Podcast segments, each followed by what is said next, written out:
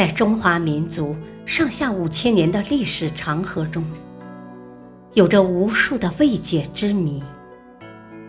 翻开这一章，一系列迷失的历史秘闻将一一展现在您的面前，带着您一起去探索这些历史未解之谜，寻找尘封在书卷中的历史故事。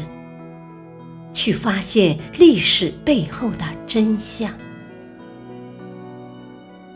欢迎您收听《神秘中国的千古之谜》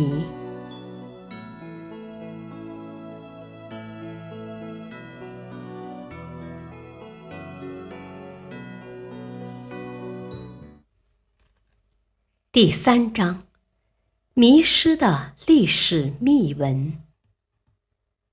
孔子的秘密档案。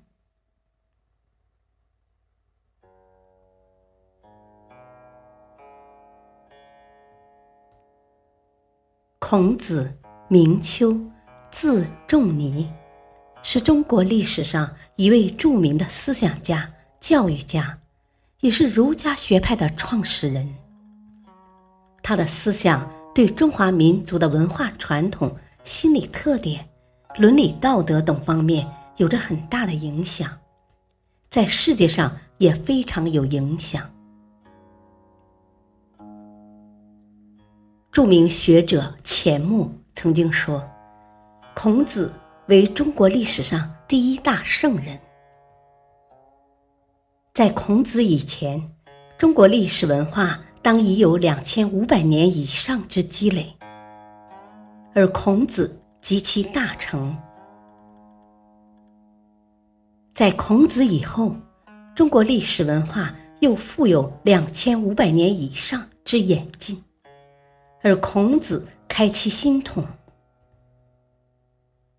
在此五千多年之间，中国历史进程之指示，中国文化理想之建立，具有最深影响、最大贡献者。在无人堪与孔子相比论。这样一个重要的人物，当然是后世学者研究的重点。关注和研究孔子，自然要涉及孔子的身世问题。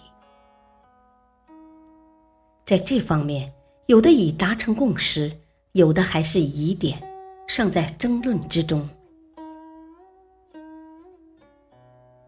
有关孔子生平的材料，较为系统的有《史记·孔子世家》和《史记·仲尼弟子列传》，而《论语》是孔子及其弟子的语录，大多未记录详细时间，无法与孔子的生平做时间上的准确对应。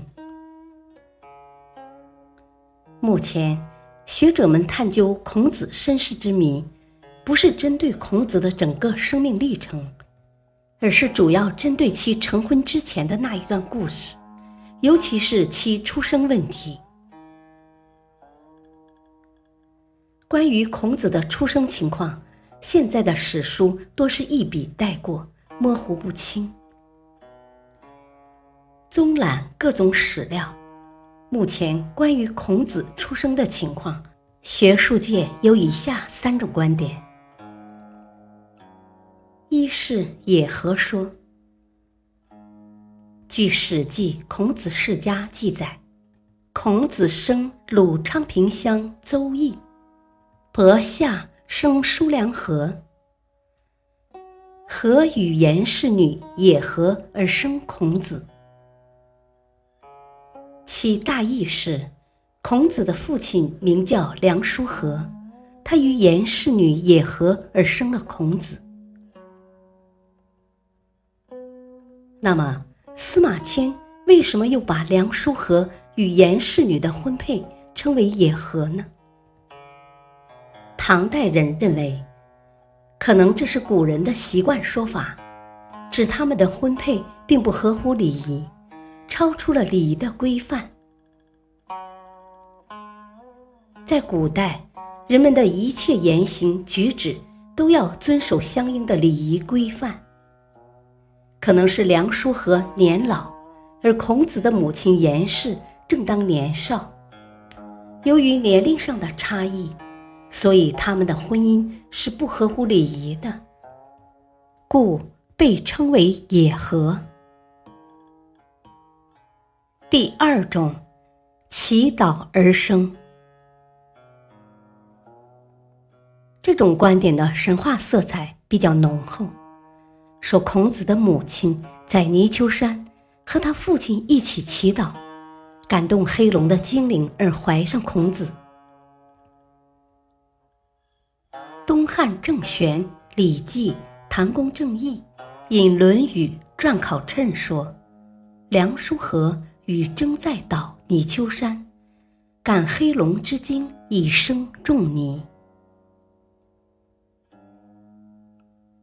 第三，梦生。据《春秋颜孔图》记载，孔子的母亲颜氏睡梦中梦到了黑帝，之后便生下了孔丘。更有人说，孔子根本就没有父亲，他是母亲郊游时履大人迹，即踩到巨人的脚印。感应而孕才得以出生的。很显然，后面的几种说法玄虚至极。大凡历史上的圣人，皆有着传奇的身世，上古时期更是如此。在封建社会，统治者把孔子神话。在他的出生问题上，也加进了许多神秘的色彩，以区别于凡人。似乎只有这样，孔子才能神而又神，才能成为圣人。总之，随着孔子由普通人变成圣人，后人在不断美化、神化他的同时，他的身世也逐渐变得神秘莫测起来。时至今日，关于这位伟大的思想家、教育家的出生情况仍无定论，还有待于人们的进一步研究。感谢您的收听，下期继续播讲第三章《迷失的历史秘闻》，敬请收听，再会。